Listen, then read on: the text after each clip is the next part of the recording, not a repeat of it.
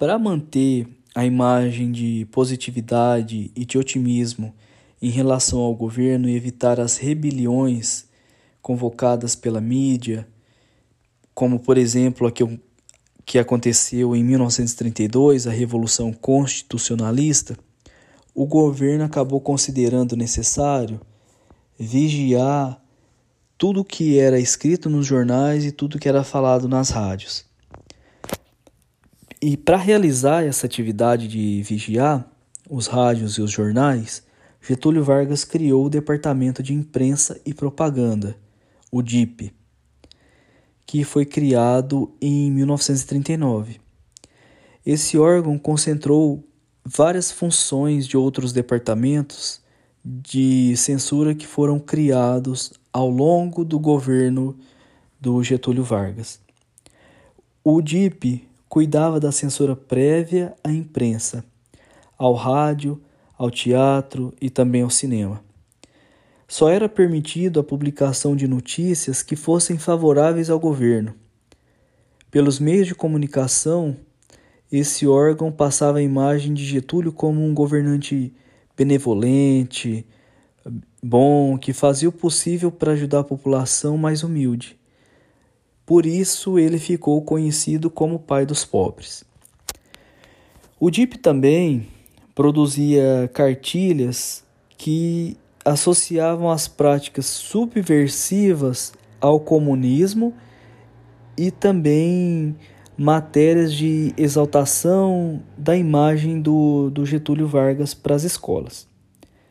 Para facilitar a divulgação dos feitos de Getúlio e dos discursos do presidente, foi criado a propaganda de rádio que era transmitido obrigatoriamente entre as 19 e as 20 horas, chamado Hora do Brasil.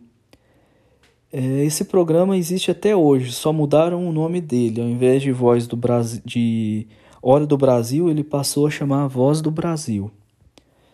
O DIP também financiava poetas, músicos, diretores de teatro, escritores, só que para produzir obras que fossem favoráveis ao governo. O DIP também produzia textos institucionais e divulgava fotos do Brasil no exterior com o objetivo de estimular o turismo e também construir uma imagem positiva do Brasil lá fora. Uh, Joel Silva um repórter e escritor da época, escreveu em seus livros de memória a seguinte passagem: As notícias sobre o Brasil não poderiam ser mais risonhas. Estávamos vivendo num paraíso. Nenhuma tragédia, nenhum crime, nada que perturbasse a ordem e a paz imposta pela ditadura. Até mesmo a seca no Nordeste, que até as vésperas do Estado Novo era assunto prioritário dos jornais, que a descreviam como uma das mais incrivelmente dos anos dos últimos anos, até ela havia sumido do noticiário.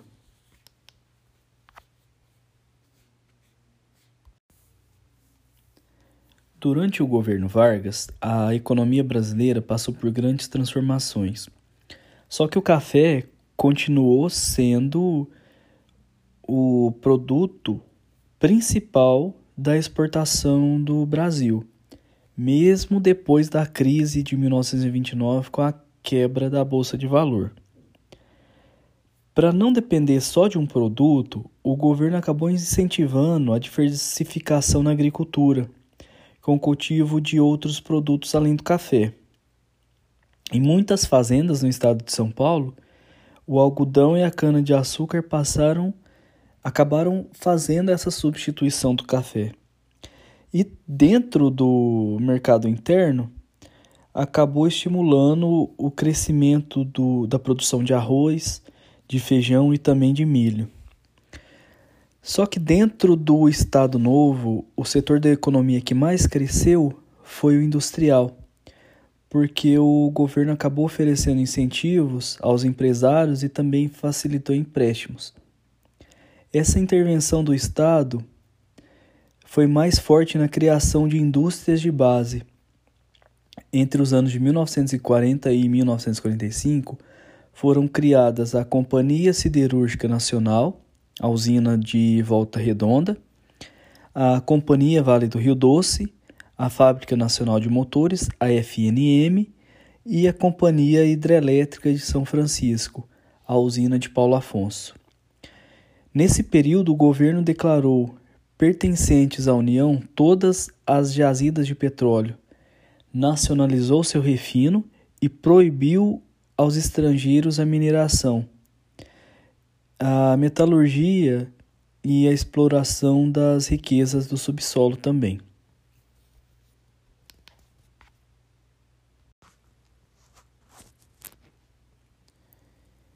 É importante para governo ditatorial tentar controlar todos os setores da, da sociedade. No Estado Novo, uma dessas formas de, de controle que merece destaque foram as associações de trabalhadores, os famosos sindicatos. O governo acabou com o caráter contestatório desses grupos e também diminuiu bastante a sua independência. E, além desses fatores, acabou também criando o imposto sindical, que era uma contribuição obrigatória, pagando anualmente pelo empregado, sindicalizado ou não. E esse imposto ele correspondia a um dia de trabalho exercido por esse trabalhador. O governo também criou a Justiça do Trabalho, a função era resolver os conflitos entre os patrões e os empregados.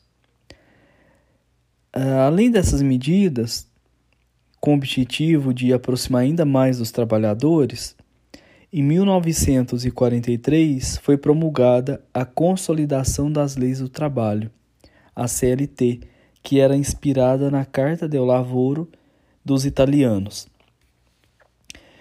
De fato, foi durante o Estado Novo que o Getúlio Vargas aproximou-se dos trabalhadores brasileiros. A CLT garantiu uma série de benefícios aos trabalhadores. Muitos deles eram reivindicações da, dos trabalhadores desde o início do século. Uh, essas reivindicações a gente pode destacar a estabilidade no emprego após 10 anos de serviços, assistência médica e odontológica a todos os trabalhadores, a previdência para casos de invalidez, maternidade, uh, acidente de trabalho, morte, velhice, e também era mantida por cobrança de empregado e empregador. Essa medida reforçou ainda mais a imagem de Getúlio Vargas como pai dos pobres e é importante ressaltar que a CLT privilegiava os trabalhadores urbanos e não os rurais, que eram bem uh, em maior quantidade do que em relação aos trabalhadores urbanos.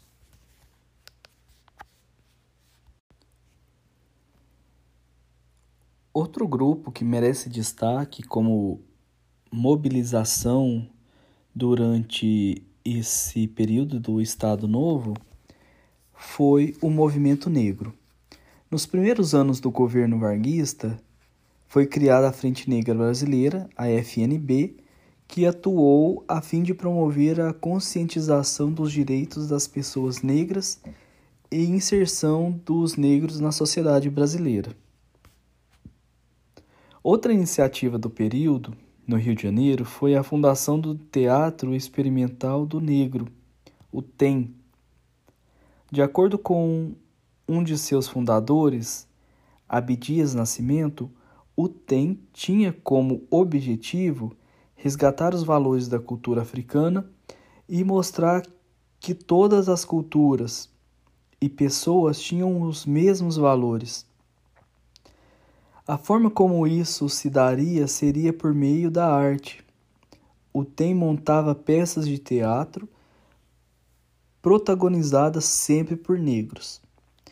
Com o passar do tempo, o TEM ampliou a sua área de atuação, preocupando com as questões de educação da população negra e a publicação de um jornal chamado Quilombo. Nele divulgava algumas das suas ideias e demandas, incluindo a criação de uma lei definindo o crime de discriminação racial e a implementação do que hoje conhecemos como ações afirmativas, como as cotas de acesso às universidades. O TEM teve sua atuação fortalecida na década de 1950. Em setembro de 1939, teve início a Segunda Guerra Mundial, liderada por dois grupos de países: o Eixo, formado por Alemanha, Itália e Japão, e os Aliados, formado por Inglaterra, França, União Soviética e Estados Unidos da América. Inicialmente, o governo brasileiro manteve-se neutro, porque politicamente ele aproximava-se dos países do eixo mas mantinha relações econômicas com os países aliados. Com a eleição do presidente Franklin Roosevelt em 1933, os Estados Unidos da América iniciaram uma nova relação diplomática com os países sul-americanos, chamada de Política da Boa Vizinhança. Ela estabelecia a troca cultural entre os países da região, não agressão militar incentivos econômicos. A situação se alterou quando os Estados Unidos da América entraram na Segunda Guerra Mundial em 1941, após o ataque dos japoneses à base militar eh, dos Estados Unidos chamada Pearl Harbor. Com a entrada dos Estados Unidos no confronto, tornou-se necessário o apoio do Brasil para a instalação de bases militares no território brasileiro, com o objetivo de abastecer os aviões americanos com destino à África. Em, mil, em 1942, o Brasil declarou guerra ao eixo devido ao afundamento de vários navios brasileiros por submarinos alemães. Após várias negociações, os estadunidenses puderam construir a base e, em troca, o governo brasileiro recebeu um empréstimo de 20 milhões de dólares utilizados para a construção da Companhia Siderúrgica Nacional. Em 1944, o Brasil enviou cerca de 25 mil soldados para lutarem na Segunda Guerra Mundial ao lado do exército dos Estados Unidos. Era a Força Expedicionária Brasileira conhecida como FEB. Essa atitude de Vargas causou sentimento de orgulho na sociedade brasileira, mas trouxe uma contradição. Como um líder autoritário podia enviar soldados para lutarem na guerra em favor da democracia contra, pra, contra países do eixo tão autoritários quanto o próprio Vargas.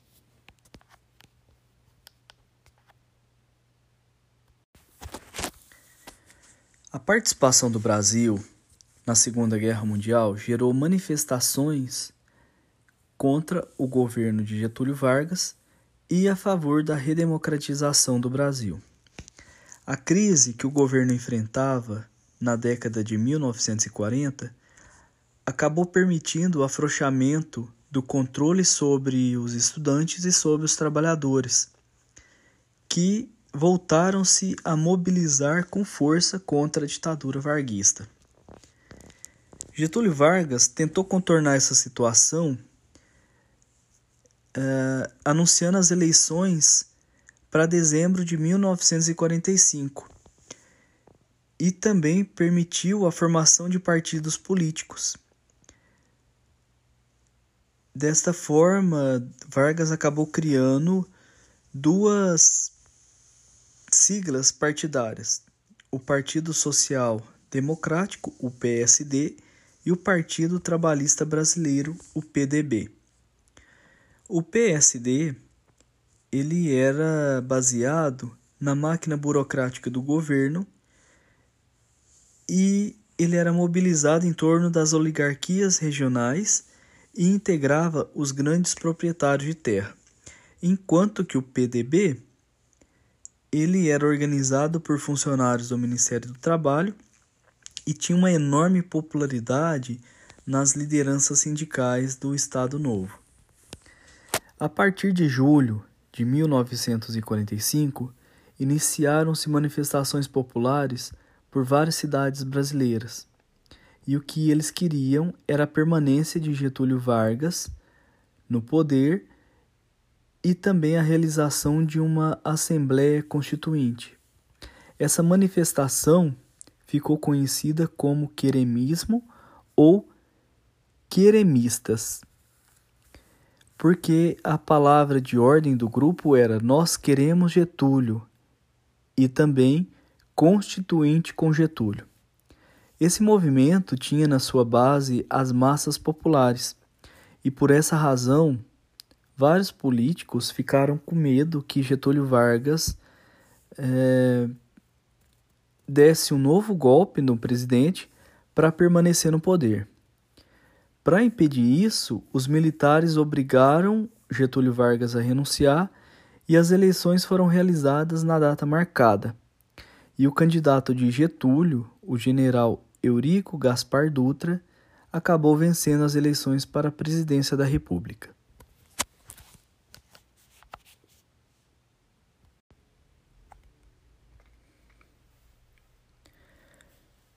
Podemos afirmar que o populismo é a expressão urbana do velho coronelismo que dominava o mundo rural entre os anos de 1930 e 1960.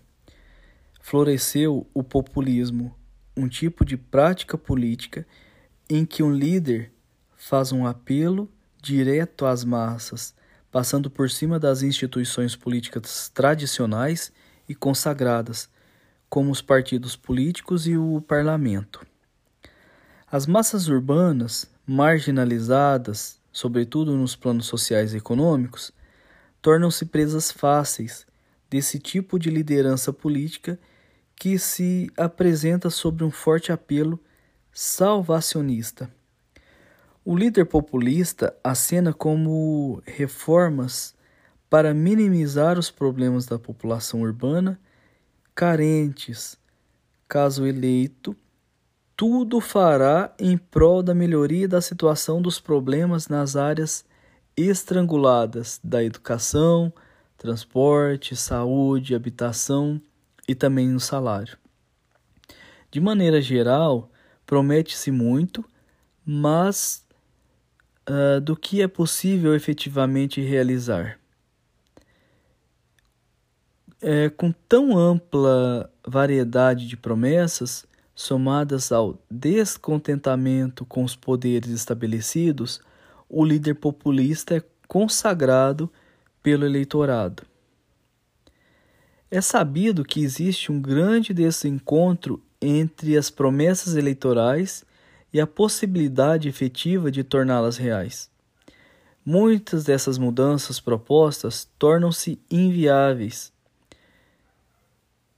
Uh, um verdadeiro líder populista não se deixa abalar pela imposição dos fatos, debitando a não realização das promessas eleitorais a motivo alheios à sua própria competência. Assim, é urdida uma vasta teoria conspiratória por meio da qual acusam setores internos conservadores inimigos das reformas propostas, que são aliados de inimigos externos, o imperialismo norte-americano, por exemplo, que impedem a realização dessas promessas.